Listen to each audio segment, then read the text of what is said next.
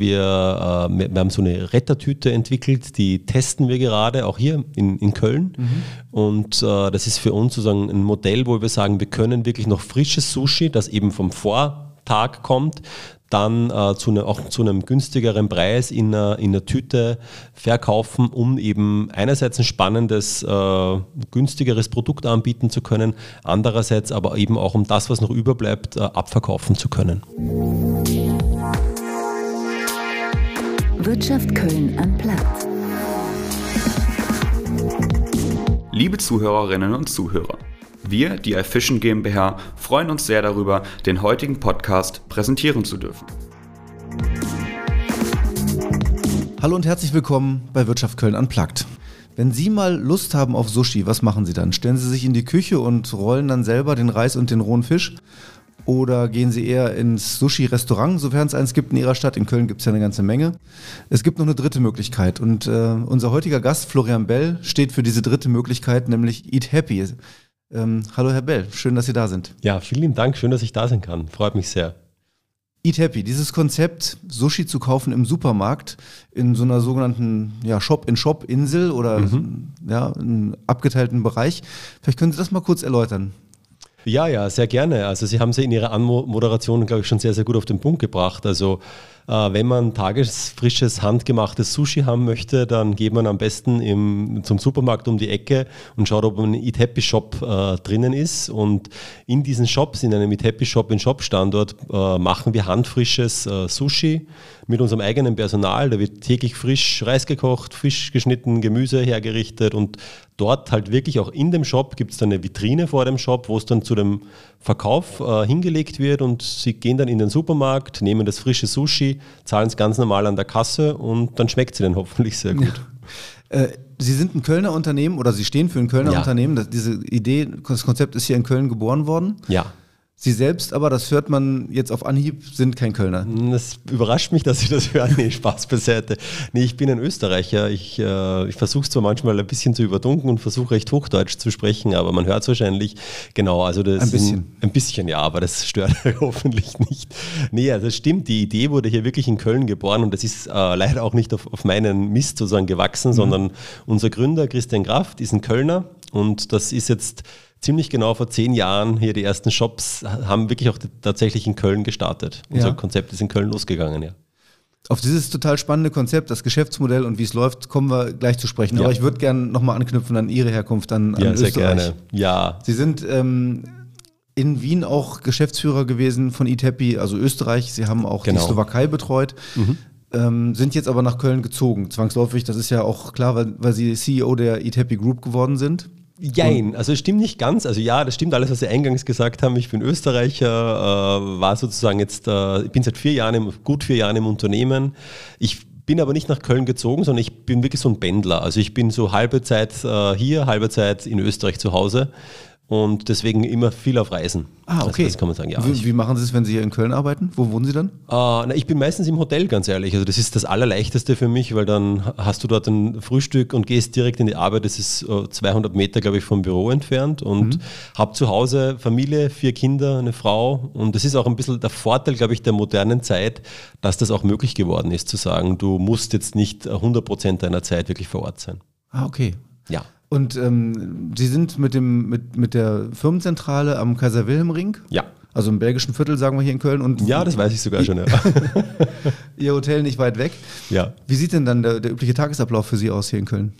Ähm, ja, mein Tagesablauf ist, ich bin ein Frühaufsteher. Also das, äh, das bringt mich dann vielleicht auch später zu meinen Hobbys. Also ich gehe meistens in der Früh laufen. Ich habe mhm. ja immer meine, meine Lauflampe mit und laufe hier beim Stadtgarten Richtung Carola Williams Park. Dort laufe ich meine Runden in der Früh. Also es passiert alles, äh, wenn es noch dunkel ist dann Frühstück und dann geht es ab ins Büro und dann äh, treffe ich die, die Kolleginnen und Kollegen. Wir haben ja zwei Bürostandorte. Da ist man manchmal zwischen dem einen, also Kaiser Wilhelm Ring, Hohenzollernring, da liegen ja, 500 Meter dazwischen und das hält dann auch frisch. Da kann man äh, schön zwischen den Terminen hin und her laufen. Viele Gespräche, viele Termine und äh, treffe dann äh, Mitarbeiter, Kollegen, äh, auch mal den Christian Kraft natürlich und so sind die Tage sehr voll und am Abend geht es dann äh, wieder zurück zum Schlafen ins Hotel und dann geht es am nächsten Tag eigentlich wieder weiter. Mhm.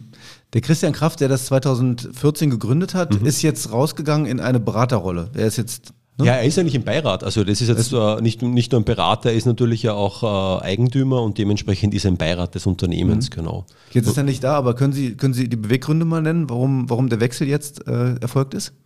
Ich meine, die Beweggründe, ich glaube, Christian hat das Ganze natürlich äh, aufgebaut äh, mit dem Team der ersten Stunde sozusagen.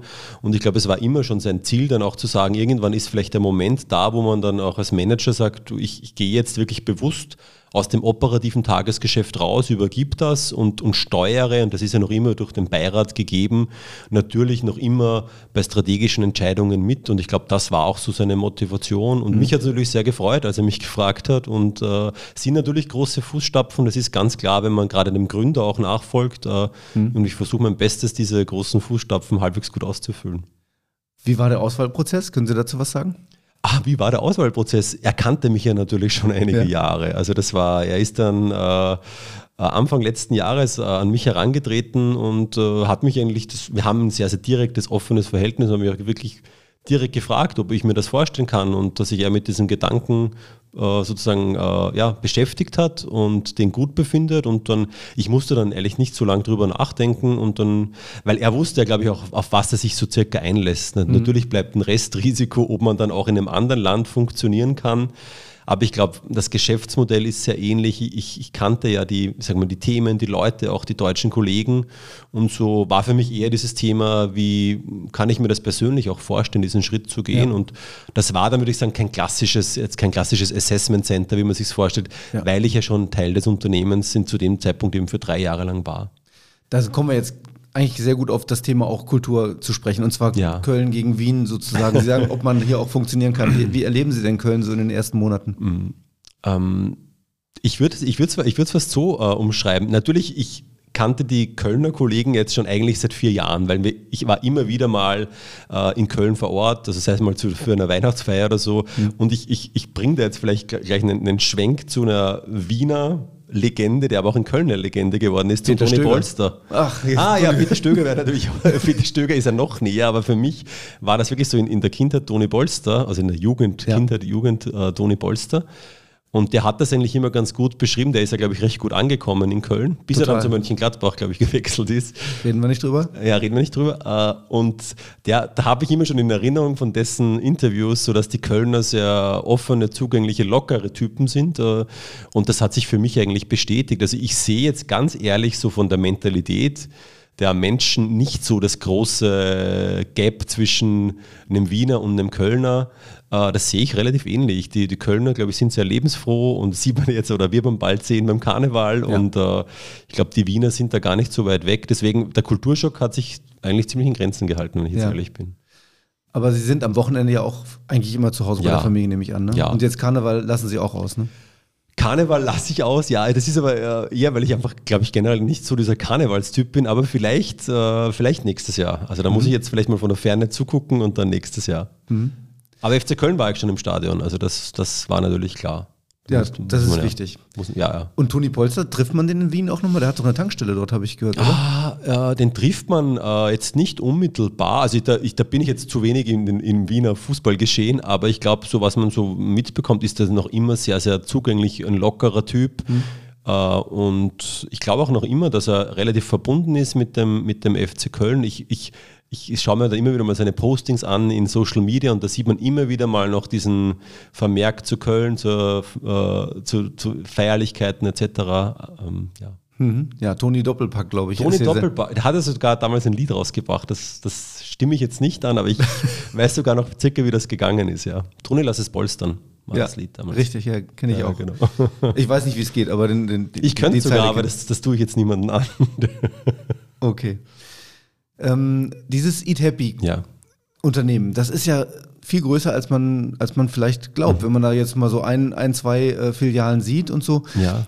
In Köln trifft man recht häufig drauf. Also habe ja. ich das Gefühl, man ja, hat da eine hohe Dichte von diesen Shop-in-Shop-Systemen. Aber insgesamt, jetzt müssen mhm. Sie die Zahlen korrigieren, habe ich gehört, 4000 Mitarbeiterinnen Mitarbeiter? Ja, sind sogar mittlerweile, sind sogar mittlerweile mehr. Also wir sind ja. da schon über 5000 Mitarbeitern. Äh, und äh, wir haben so schon spürbar über 1000 Shops in Deutschland, also schon weit über 1200 mittlerweile und sind da wirklich im ganzen Bundesgebiet äh, vertreten mit, mit diesen Shop-in-Shop. Äh, in, im Supermarkt. Ja. Das ist immer Supermarkt, also das ist so für uns so wirklich das, das Credo, das ist unser Markt, äh, wo wir uns auch heimisch fühlen und das ist wirklich ein, wirklich muss ein beachtliches, tolles Wachstum, was wir vom, vom Start weg eigentlich äh, hingelegt haben und immer wieder noch hinlegen können. Über 5000, also das ist ja, ja. das sind alles Festangestellte auch? Ja, ja, also das ist für uns wichtig. Äh, also es ist jetzt kein Franchise-Modell, so was, was es ja manchmal gibt, ja. sondern wir haben wirklich eigene Mitarbeiterinnen und eigene Mitarbeiter. Es ist auch finde ich, eines äh, ein großer Erfolgsbaustein, dass wir das haben. Hm. Jetzt haben Sie Supermarkt betont. War das in Abgrenzung ja. zum Discounter oder wieso meinen Sie Supermarkt? Da also kann man es, glaube ich, schon so sehen, aber Supermarkt vor allem, meine, es, es, gäbe ja auch die Möglichkeit zu sagen, wir machen jetzt äh, High-Street-Modell und haben eigene Restaurants. So, äh, ja. äh, wir sehen uns aber wirklich auch, auch abgegrenzt zum Discount, muss man schon noch sagen. Also wir, wir gehen da bewusst auch auf das Supermarkt-Modell. Äh, Wobei ja durchaus, wenn man jetzt mal in Aldi reingeht oder so oder auch Lidl, das ist ja sehr stark aufgewertet worden. Also gar nicht mehr so weit weg von. Von nee, äh, absolut, aber ich glaube schon, äh, dass wir als ein, ein Baustein natürlich für den Supermarkt, aber einfach ein Differenzierungsmerkmal sind. Also Gastronomiequalität in einen Supermarkt zu bekommen, ist, glaube ich, äh, leichter möglich, als das jetzt in einen Discount abzubilden. Und so, glaube ich, bieten wir einen guten, so einen USP, einen klassischen für einen Supermarkt in der Abgrenzung auch zu einem Discounter. Mhm. Suchen Sie sich da spezielle äh, Lagen aus oder Städte? Ist das, funktioniert das auch auf dem Lande? Wie, wie ist da so ein typischer Shop bei Ihnen? Ja, also ich glaube, das, äh, das äh, kann überall funktionieren, würde ich mal sagen. Natürlich gibt es in der Regel, kann man sagen, in einem urbaneren Gebiet, so aller Köln jetzt als Beispiel, äh, funktioniert es natürlich in der Regel, äh, sage ich mal, am, am, logischsten oder am leichtesten, weil man halt auch die, die Menschen vorfindet, die vielleicht äh, Lust und Laune haben, asiatisch zu essen. Oder die, es geht auch um Kaufkraft, nehme ich an. Ne? Genau, Kaufkraft ist ein Thema. Aber man darf das auch nicht übersehen. Manchmal ist es genau das Gegenteil und man denkt sich vielleicht, man ist in einer ländlicheren Gegend, wo es vielleicht nicht so funktioniert funktioniert, wo es aber dann auch weniger Mitbewerb, weniger Restaurants gibt und dann kann es genauso gut funktionieren. Also es ist kein Thema, dass es nur in der Stadt funktioniert, mhm. sondern durchaus auch in ländlicheren Gegenden. Und sind Sie inzwischen schon so etabliert, dass dann auch Supermärkte auf Sie zukommen und sagen, können wir nicht auch sowas haben? Oder ist das immer der Weg, dass Sie anklopfen, fragen, haben Sie noch eine Fläche frei oder können Sie was für uns freiräumen? Und ähm, dass das der Startpunkt ist. Nee, also wir haben ja sehr langjährige Partner im, im, im deutschen LEH, muss man sagen. Und mhm. da ist es genau eben so, dass das sehr partnerschaftlich erfolgt, dass es im Dialog passiert und dass man dann wirklich im Dialog feststellt, okay, das sind Standorte, wo das, wo das funktioniert. Also wir sind jetzt nicht so diese klassischen, die an der Türe anklopfen und sagen, wir haben da dieses Modell, probieren Sie das doch aus, sondern unsere, unsere Partner im, im Lebensmitteleinzelhandel, die wissen, dass das eigentlich gut funktioniert und da geht es eher darum, gemeinsam zu eruieren, sind die neuen Standorte, die dann dazukommen, geografisch die richtigen. Mhm. Man hat den Eindruck, oder ich habe den Eindruck, dass es überdurchschnittlich häufig beim Rewe anzutreffen ist. Stimmt mhm. das? Ich meine, Rewe ist natürlich einer unserer, unserer großen Kunden, ganz klar, aber natürlich auch Edeka oder auch Hit äh, sind unsere großen Kunden. Also das, das mhm. verteilt sich, glaube ich, sehr, sehr gut, aber natürlich ist die Rewe äh, ein wesentlicher Kunde für uns. Wie ging das los? Was war der erste Markt? Der erste Markt war jetzt äh, wirklich de facto hier in Köln-Rewe. Mhm. So ist das eigentlich losgegangen. Die ersten, die ersten paar Märkte waren hier wirklich de facto in Köln. Also das ist äh, mit zwei, drei Märkten. Also ich, ich gebe jetzt nur diese Urban Legend sozusagen weiter. Ja, die, ja, da, vom, da war ich ja noch nicht da, aber das ist so auch die, die, die Story wirklich so vom, vom Beginn waren hier einige wenige äh, Shops direkt in Köln und dann ist ähm, sozusagen unser, unser Konzept weiter gewachsen, in den Süden gewachsen, in den Norden gewachsen, ins ganze Bundesgebiet. Ja, genau. Ich habe das äh, schon gesehen verschiedentlich, dass es mittendrin ist, dass das wirklich ja. eine Insel ist. Manchmal findet man es oder gar nicht so selten. Mhm. Dort, wo früher die Bäckerei Öbel war, die insolvent gegangen ist, die hatte mhm. da auch starke Verbindung. Das ist jetzt so dann ausgefüllt von Eat Happy. Mhm. Ähm, was funktioniert besser? Mittendrin oder am Rande mhm. oder da im ehemaligen Bäckereibereich? Mhm. Ich würde sagen, ähm, natürlich, wir, wir bauen am liebsten einen eigenen Shop ein. Äh, nicht, weil wir jetzt so die, die Baumeister sind, sondern weil wir dann natürlich das, das Konzept, da geht es ja auch darum, äh, von Abwicklungsprozessen, wo, wo steht eine Arbeitsfläche, wo ist dann, äh, wo ist der Fisch gelagert im Shop etc. Das heißt, wir haben ein eigenes Modell, das ist mhm. so, sage ich mal, 10 bis 15 Quadratmeter in der Regel groß. Wenn wir das natürlich auf eine freie Fläche Fläche stellen können, ist das meistens am leichtesten. Natürlich gibt es aber dann auch Möglichkeiten, zum Beispiel frei gewordene Flächen so zu adaptieren, dass sie auch für eine Sushi-Frischproduktion äh, funktionieren äh, kann. Aber am liebsten, wie gesagt, eigentlich schon das eigene Modell. Da gibt es wirklich äh, ja, nicht einen Standard, aber annähernd einen Standard, den man dann einfach größenmäßig variiert und dann, dann funktioniert das nämlich auch von dem, vom Bau sehr, sehr schnell und dann geht es eher darum, dass die Anschlüsse etc. passen. Ja. Wollte ich gerade sagen, man muss dann ja mittendrin, da wo sonst einfach nur Regale stehen, auch äh, Frischwasser haben und Abwasser und alles, ne? Genau, genau. Aber das, das ist eigentlich schon die ganze Krux. Dann natürlich noch ein äh, Starkstromanschluss und dann natürlich äh, ist viel Know-how im, im Ladenbau drinnen, äh, wie unser Laden gebaut ist, wie eben Arbeitsflächen sind, dass das vom Personal passt, dass es erstens Spaß macht, drinnen zu arbeiten. Das darf man nicht ganz vergessen. Es geht nicht immer mhm. nur um Produktivität, sondern es geht auch darum, dass die Leute, unsere Mitarbeiterinnen und Mitarbeiter einfach Spaß und Freude an der Arbeit haben, dass, dass es eben auch wirklich nachhaltig funktionieren kann. Ja, ja, das wird tatsächlich, also wenn man ihre, ihre, ihr Marketing, sage ich mal, ja. auch anguckt, Eat Happy, Work Happy und so, das wird immer auch ausgespielt, ne? Und das, also dieser, diese Freude an dem, an dem ganzen Produkt auch. Ja. Ähm, wie stellen Sie das sicher, dass die Leute sich bei der Arbeit freuen? Äh, das ist wirklich ein Teil der Kultur. Also das ist, äh, das war auch für mich, als ich jetzt auch, auch nach Deutschland gekommen bin, sozusagen so, so wirklich stark spürbar, wie stark diese äh, Eat Happy Kultur bei uns verankert ist. Und das ist für uns das, das größte Asset. Das beginnt eigentlich schon im Recruiting-Prozess und im Onboarding und im tagtäglichen, dass das wirklich auch ein Teil zum Beispiel unserer Strategie ist, dass wir sagen, wir wollen dem Kunden ein Lächeln ins Gesicht zaubern und der Kunde ist sowohl natürlich der Kunde, der Einkauf einkaufen geht, als auch der, der interne Kollege, die Kollegin. Und äh, das ist uns extrem wichtig. Äh, das wird auch von Führungskräften sozusagen verlangt, dass die das vorleben, dass wir auf Augenhöhe miteinander sprechen. Also mhm. dass da jetzt nicht so klassisch hierarchisch du musst und du, du sollst, sondern dass man wirklich die Leute motiviert und Teil der, zum Teil der Lösung sozusagen macht. Und das, das führt in der Regel dazu, dass Mitarbeiterinnen auch motiviert sind und Freude dran haben. Das ist ja ein Konzept, das allein auf japanische Küche setzt, ne? Oder auch noch benachbarte? Ich würde sagen asiatisch. asiatisch. Also ich würde jetzt, äh, japanisch würde es vielleicht zu sehr einschränken, weil wenn wir dann natürlich äh, Pokeballs haben äh, äh, oder, oder vieles andere, natürlich äh, haben wir eine, eine, starke, eine starke Verbindung ins Japanische, aber wir sind da durchaus auch offen, äh, es eher asiatisch mhm. zu sehen. Ist es dann wichtig, auch ein, ein positives Einstellungskriterium, wenn es wirklich Japaner sind oder Asiaten, die dann bei Ihnen arbeiten? Oder ist das äh, völlig egal, wer da steht und das zubereitet? Völlig egal. Es, also generell, wir, wir, machen jetzt keinen Auswahlprozess nach der Herkunft. Mhm. Äh, sie werden aber bei uns trotzdem tendenziell sicherlich viele äh, Menschen aus Asien treffen, äh, weil es da auch wirklich so eine, eine, eine, gute Community gibt, auch im, im Recruiting, dass, dass Leute andere Empfehlungen, Netzwerke haben und da, dementsprechend ist es natürlich ein schlüssiger, gut, ein guter Punkt, aber es ist jetzt für uns überhaupt kein Musskriterium. Also sie finden genauso Deutsche, Europäer, Afrikaner, Asiaten, also wirklich hm. durch die Bank. Hm.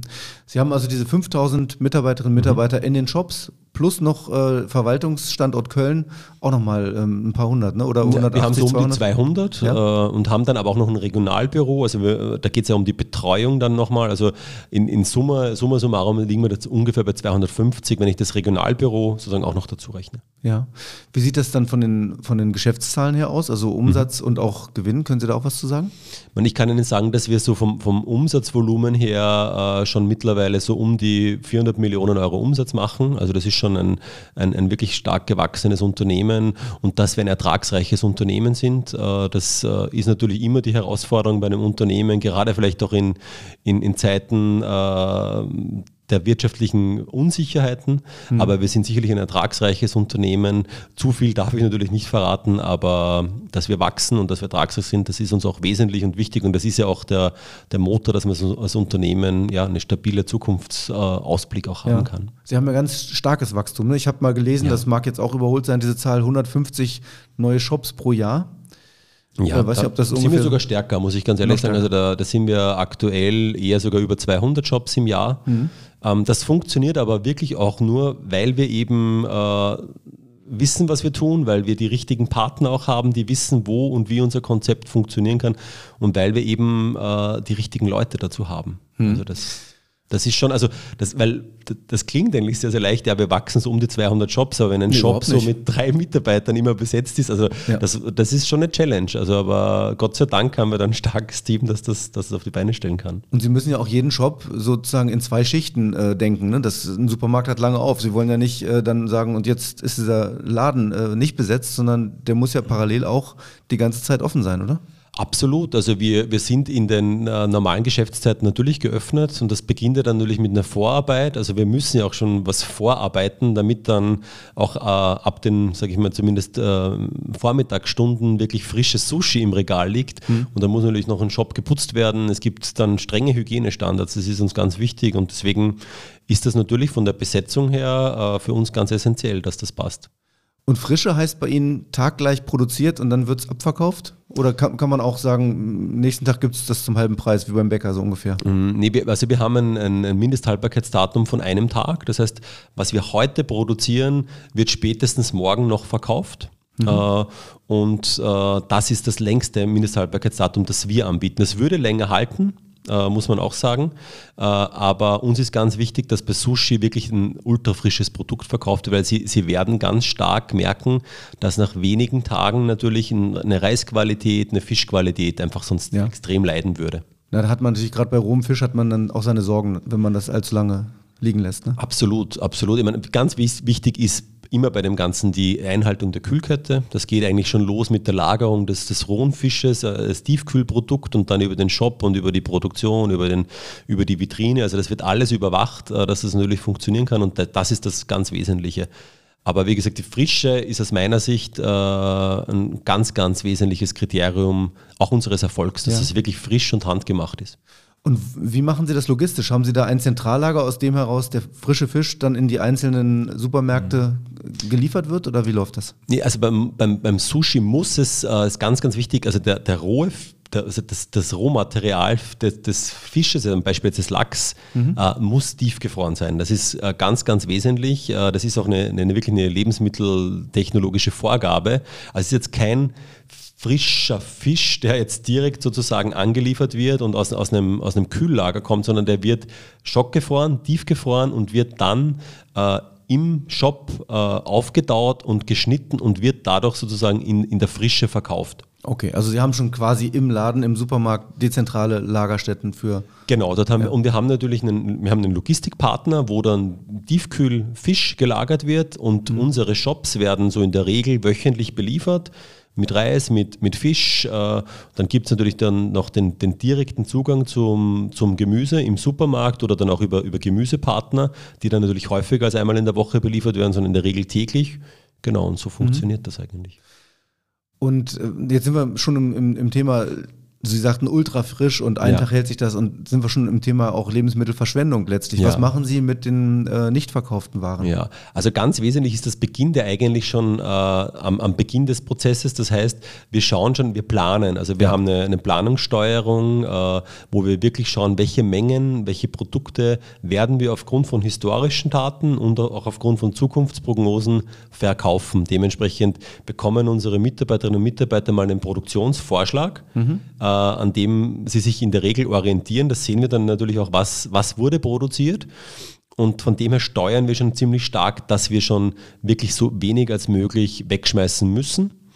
Und das, was wir, äh, was nicht mehr verkaufsfähig ist, äh, sind wir gerade jetzt dabei, dass wir, äh, wir haben so eine Rettertüte entwickelt, die testen wir gerade, auch hier in, in Köln. Mhm. Und äh, das ist für uns sozusagen ein Modell, wo wir sagen, wir können wirklich noch frisches Sushi, das eben vom Vortag kommt, dann äh, zu ne, auch zu einem günstigeren Preis in einer, in einer Tüte verkaufen, um eben einerseits ein spannendes, äh, günstigeres Produkt anbieten zu können, andererseits aber eben auch um das, was noch überbleibt, äh, abverkaufen zu können. Ah ja. Käme denn sowas wie die Tafel auch für Sie in Frage oder ist das einfach dann nochmal von der, von der Logistik, von der Dauer zu lang? Da kann man äh, Rohwaren in unserem Fall abgeben. Das Problem ist genau, was Sie angesprochen haben. Das ist dann die Logistik und dann ist man natürlich im Thema der Ultrafrische mhm. und da müsste man höllisch aufpassen, weil dann das Thema ist, wenn wir nicht mehr gewährleisten können, dass das dann auch in der Kühlkette äh, weiter ja. äh, gehandhabt wird, gelagert wird, dann ist natürlich ein roher Fisch, könnte dann natürlich ein Risiko darstellen. Deswegen kann das nicht so klassisch abgegeben werden. Mhm. Äh, die große Debatte ums Containern, die ja gerade läuft, auch zwischen Bund und Ländern hier in Deutschland, äh, mhm. die sich gerade darüber verständigen wollen, ob man das aus der ähm, Kriminalität rausholt, sozusagen, dieses Thema. Mhm. Ähm, wie betrachten Sie das? Ja, also ich muss gesagt sagen, äh, ich, ich war mir dessen gar nicht so lange bewusst, dass das, dass das wie das in Deutschland gehandhabt wird mit, mit dem Begriff Containern. Das war für mich jetzt sogar etwas, etwas wirklich Neues. Ich habe mich mhm. damit ein bisschen beschäftigt auch.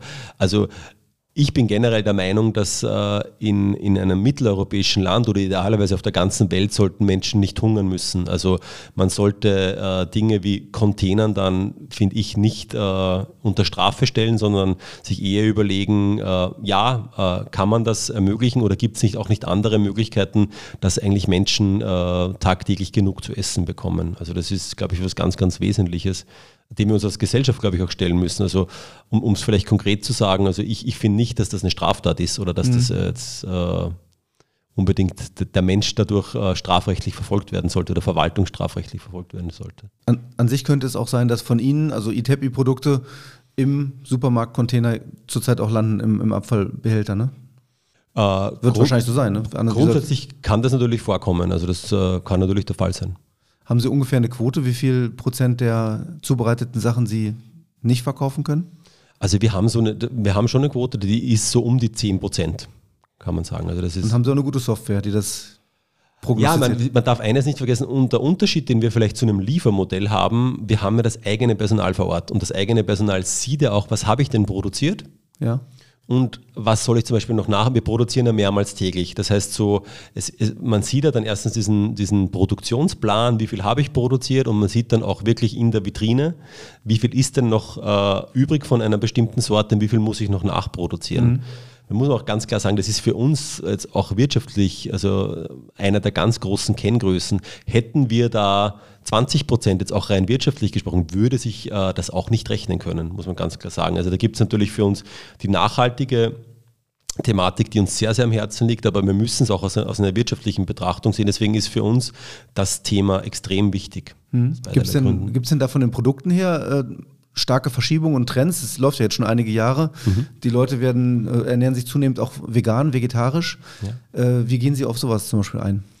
Also ja, was wir, was wir noch immer sehen, also ich würde sagen, äh, Lachs wird, ist noch immer unübertroffen. Also ich glaube, man, man ver, äh, verbindet Sushi noch immer sehr häufig einfach mit Lachs, mit Thunfisch, äh, vielleicht weniger mit Thunfisch, muss ich sagen, als mit Lachs.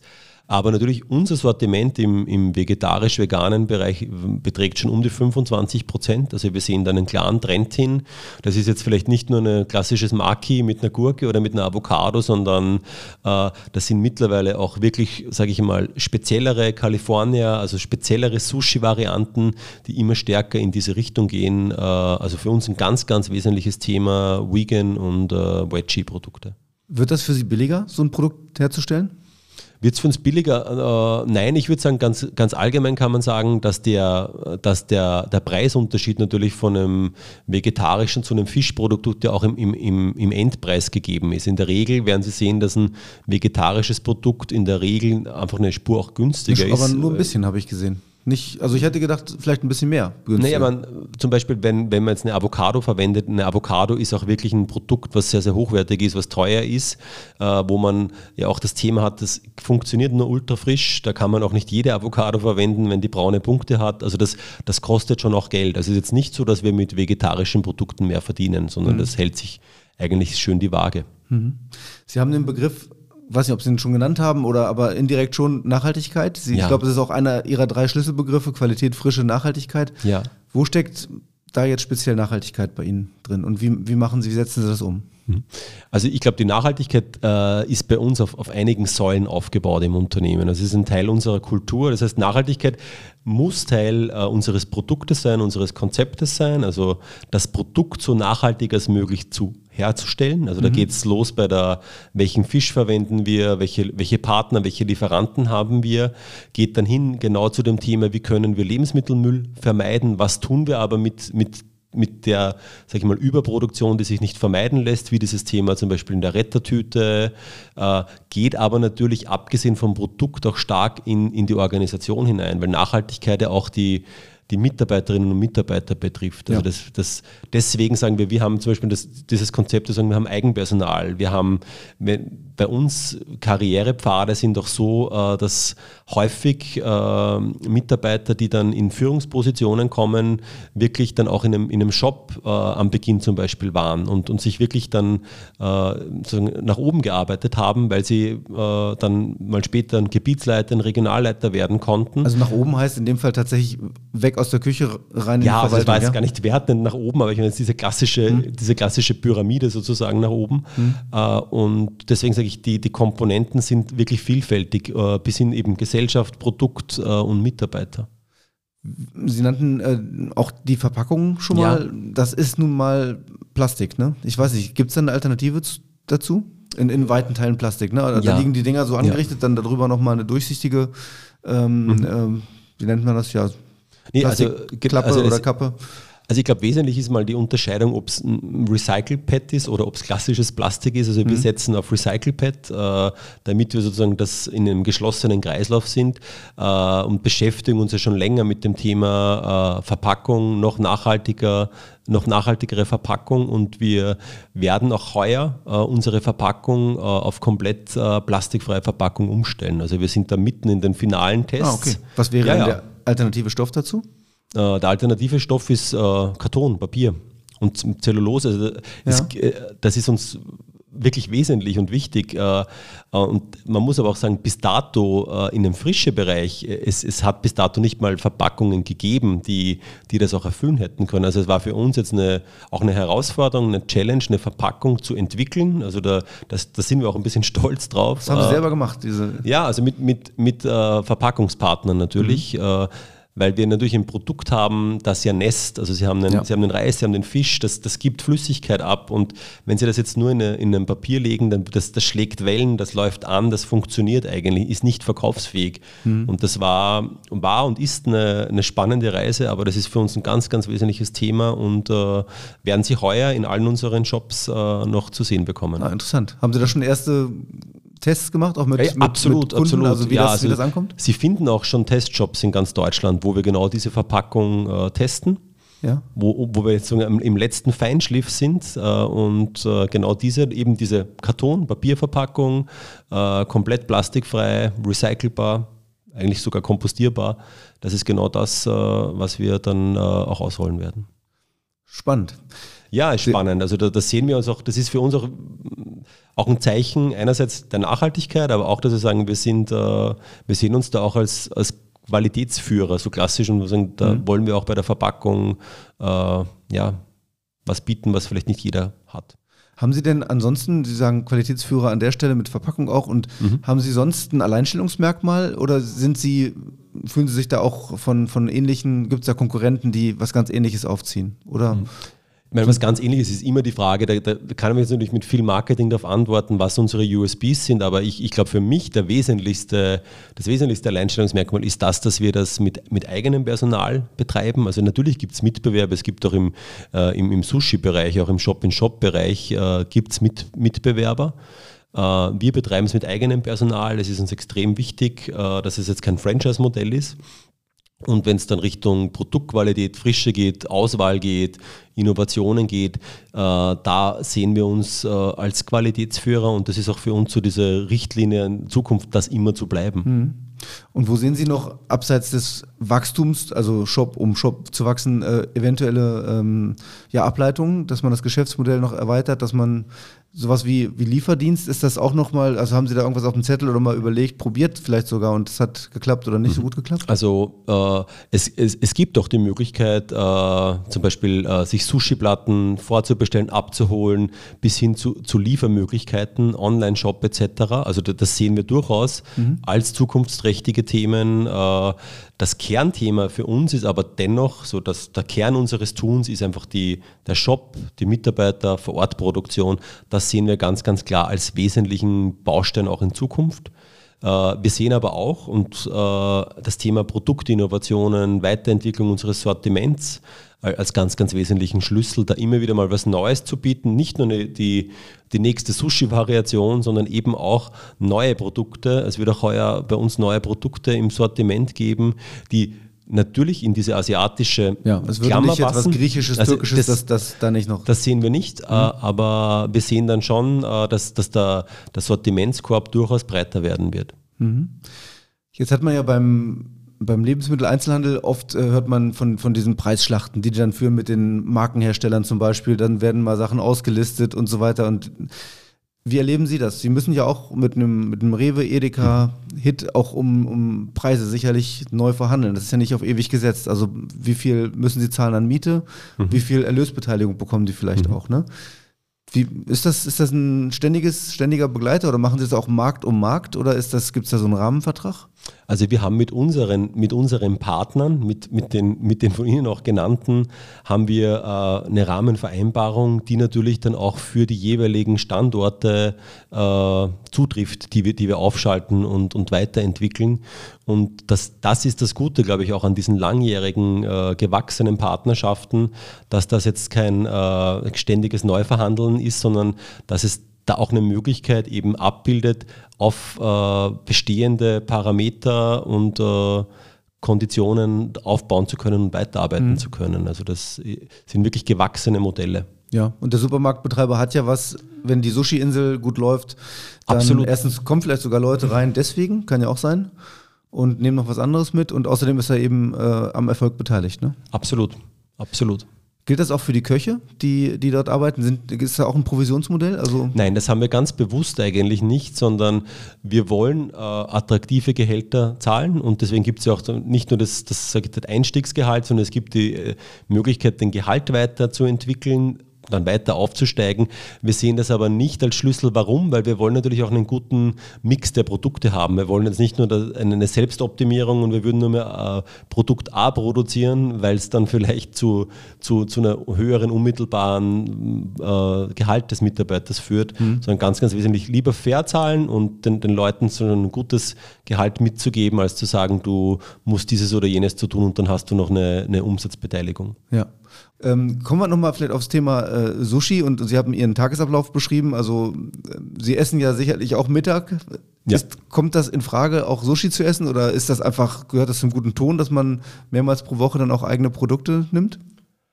Zum, also für mich ist es, ich habe zum Beispiel äh, mir, mir gestern am Abend nach dem, nach dem Büro äh, eine Tastebox geholt. Also für mich ist es ganz normal, äh, würde ich unser eigenes Produkt äh, nicht mögen oder würde uns nicht schmecken, dann hätte ich, glaube ich, ein Problem mit unserem eigenen, mit unserem eigenen Modell. Das war für mich immer auch ein, wichtig in meiner beruflichen Karriere, wo zu arbeiten, wo ich mich wohlfühle, wo ich auch zu dem Produkt stehen kann. Also es ist für mich schon wichtig.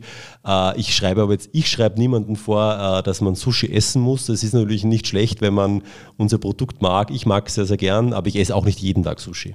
Haben Sie denn hier in Köln eine Kantine? Äh, wir haben äh, keine klassische Kantine, sondern wir, wir sind so nah jetzt zu den nächsten Supermärkten und zu umliegenden Restaurants, äh, dass, die, dass man sich einfach von dort holt. Also ist jedem freigestellt, ob er dann Absolut. zu ITEPI geht oder Absolut, sonst was anderes. Absolut. Also Ja. das, das wäre schlimm, aber mich freut, äh, dass, dass unsere Mitarbeiterinnen und Mitarbeiter es wirklich auch gerne essen. Sie wachsen ja so unglaublich schnell und Sie haben eben auch schon beschrieben, das ist gar nicht so einfach. Man hat das ja bei der Kette Vapiano erlebt, dass Sie im Grunde, so wurde es jedenfalls interpretiert, an Ihrem eigenen Wachstum letztlich auch in, in die Insolvenz gerutscht sind, weil es zu viel war. Fürchten Sie, dass sowas auch bei Ihnen passieren kann? Also ich würde mal so sagen, ich glaube, man, man hat nie die Garantie für die Ewigkeit, was man tut. Also man, man sollte, glaube ich, auch ein Unternehmen so steuern, dass man gerade in den Zeiten, in denen wir leben, dass man es äh, auf Sicht steuern kann und so auch wirklich sieht, was ist im nächsten Jahr, was ist in den nächsten drei bis fünf Jahren. Äh, Ich sehe unser Wachstum aber sehr gesund. Also das ist ein, das ist ein gesundes Wachstum. Wir haben aber auch schon Fehler gemacht. Wir haben auch schon Dinge probiert, die wir dann in dieser Form nicht mehr weitergeführt haben. Ein Beispiel wäre wär interessant. Ein Beispiel wäre interessant. äh, Wir waren zum Beispiel mal in Dänemark, am dänischen Markt äh, und haben uns von dort zurückgezogen, weil wir gesehen haben, dass das Modell äh, dort nicht in derselben Form funktioniert, wie es zum Beispiel in Deutschland, in Österreich oder in Italien funktioniert. Komisch, ne? Die sind doch eigentlich sehr kaufkräftig und alles. Ja, aber es ist trotzdem, es ist, sind andere Supermarktstrukturen, das ist ganz wesentlich, welches Publikum geht einkaufen, wie, ist- wie, wie ist der Zugang zu dem Produkt oder auch nicht, Äh, das ist ganz, ganz wesentlich. Also und dementsprechend, das war für uns auch ein Learning. Man kann auch nicht äh, ein Konzept einfach äh, kopieren und sagen, ich mache es dort in dem, in, dem, in dem Land genauso.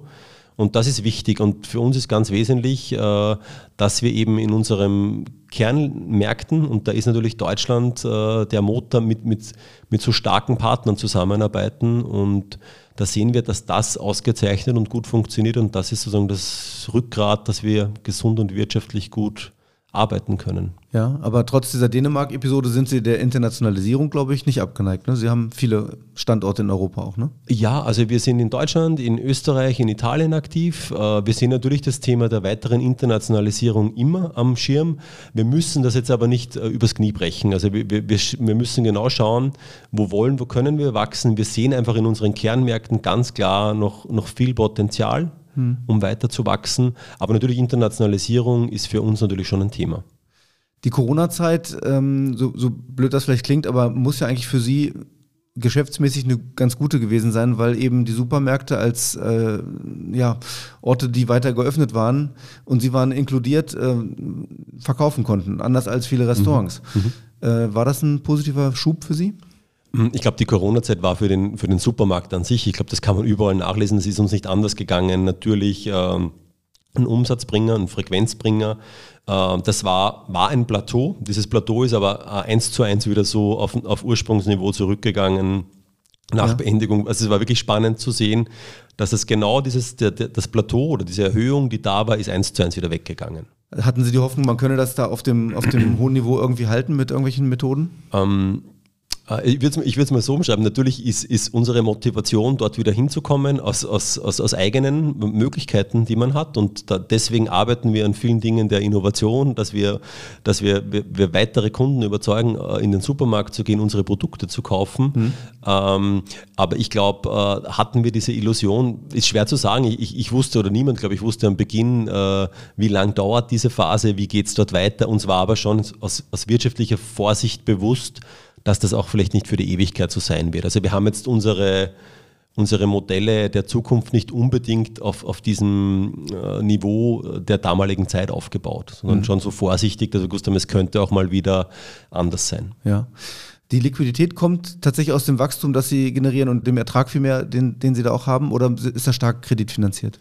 Nein, gar nicht. Also was heißt nein, gar nicht, aber es ist extrem wesentlich, dass das Geschäftsmodell funktioniert. Also das mhm. ist das, was ich vorhin erwähnt habe. Also wir haben ein ertragsreiches Modell, das funktionieren muss. Äh, das funktioniert dann, wenn alle unsere Parameter, Umsatz, Planung, Produktivität ineinandergreifen, das haben wir gut im Griff. Deswegen äh, sind wir sozusagen auch ein gesundes Unternehmen, das möchte ich klar unterstreichen, aber das ist natürlich das tägliche Tun äh, unseres Jobs. Also würden wir das, unsere mal, Kennzahlen nicht, nicht im, im, im, Blick haben, dann hat, glaube ich, jedes Unternehmen äh, auch mal eine Herausforderung, aber da sind wir sehr solide aufgestellt. Ja. Herr Bell, ich habe eine Frage noch, die wir normalerweise relativ früh zu Beginn dieses mhm. Gesprächs stellen, aber ich will sie trotzdem noch loswerden, nämlich nach Ihrem persönlichen Lieblingsort hier in Köln. Wenn es den schon gibt. Äh, ja, nein, das, äh, den, den gibt es. Äh, das ist, das ist vielleicht eher sogar eine Strecke. Das ist eigentlich meine Laufstrecke. Mhm. Ähm, oder ich würde ich würd so sagen, es gibt, mir, mir, gefällt, unabhängig von meiner Laufstrecke, gefallen mir natürlich einige Dinge. Dass, ich finde das belgische Viertel sehr, sehr schön. Also, dass das vielleicht, da gibt es tolle Lokale, da kann man sehr, sehr nett essen gehen. Das ist ja für uns relativ fußläufig vom, vom, ähm, vom Büro weg. Äh, und, äh, und, dann mag ich meine Laufstrecke irrsinnig gern. Die ist in der Nähe vom Aachener Weiher, eben bei, dem, äh, bei den Parks dort in der Nähe. Das, das, das gefällt mir eigentlich sehr, sehr gut. Und an sich, was, was mir vielleicht an Köln am meisten gefällt, ist, dass es so im, im positiven Sinn so ein, ja, einfach ein Miteinander ist. Eine Multikulti, es ist, äh, es, es, es ist viel Bewegung, die, die Leute finden gutes Auskommen miteinander. Das, das ist das, was Köln für mich irgendwie ausmacht. Dieses. Mhm ja, im Positiven sind sehr erdige und äh, ja, macht. Das klingt gut. Finde gut. Trotzdem, eine Frage noch sozusagen gespiegelt andersrum. Gibt es auch schon Schattenseiten, die Sie erleben, wo Sie sagen, da muss sich irgendwas verbessern oder das gefällt mir nicht so richtig? Ja, da komme ich wieder auf meine Laufstrecke zurück. äh, wenn ich bei meiner Laufstrecke laufe, sehe ich oft, dass wirklich Menschen auf der Straße liegen und kein Dach über dem Kopf haben. Ja. Äh, das irritiert mich doch sehr. Das bin ich ganz ehrlich, vielleicht als, als Österreicher aus so einem kleinen Land kommend nicht gewohnt. Also das ja. würde man in Wien, glaube ich, in der, in der Form nicht finden. Ganz, ganz klar. Also da gibt es, da weiß ich jetzt nicht genau die Gründe, warum das so ist, aber das ist für mich schon ein Thema, glaube ich, das man echt am Schirm haben sollte. Das stimmt. Herr Bell, vielen Dank fürs interessante Gespräch. Ich sage vielen Dank. Danke. Wirtschaft Köln am Platz. Das war Florian Bell, CEO der Eat Happy Group, die mit viel Tempo und Erfolg handgemachtes Sushi in die Supermärkte bringt. Ich finde abseits des Geschäftlichen sehr beeindruckend, welche Parallelen, aber auch Unterschiede der Österreicher zwischen Wien und Köln beobachtet. Florian Bell pendelt ja zwischen den Städten und hat jede Woche den direkten Vergleich. Was Wohnen und Essen angeht, beides zweifellos Menschenrechte, gibt es gesellschaftlich noch viel zu verbessern. Auch das hat dieses Gespräch, wie ich finde, deutlich unterstrichen. Wenn Sie Anregungen haben, Kritik oder auch Vorschläge für einen spannenden Gast, melden Sie sich gerne, zum Beispiel per LinkedIn oder über eine Mail an podcast.rotonda.de. In der kommenden Woche begrüßt Sie mein Kollege Manuel Heckel an dieser Stelle. Er hat Jean-Marc Noël zu Gast, den Gründer und CEO von Trusted Shops. Das in Köln gegründete Unternehmen sorgt im E-Commerce mit einem eigenen Bewertungssystem für Transparenz und Vertrauen und erobert so auch weitere Bereiche der Digitalwirtschaft. Hören Sie gerne rein. Mein Name ist Stefan Merks. Ich bedanke mich für Ihr Interesse und sage bis bald.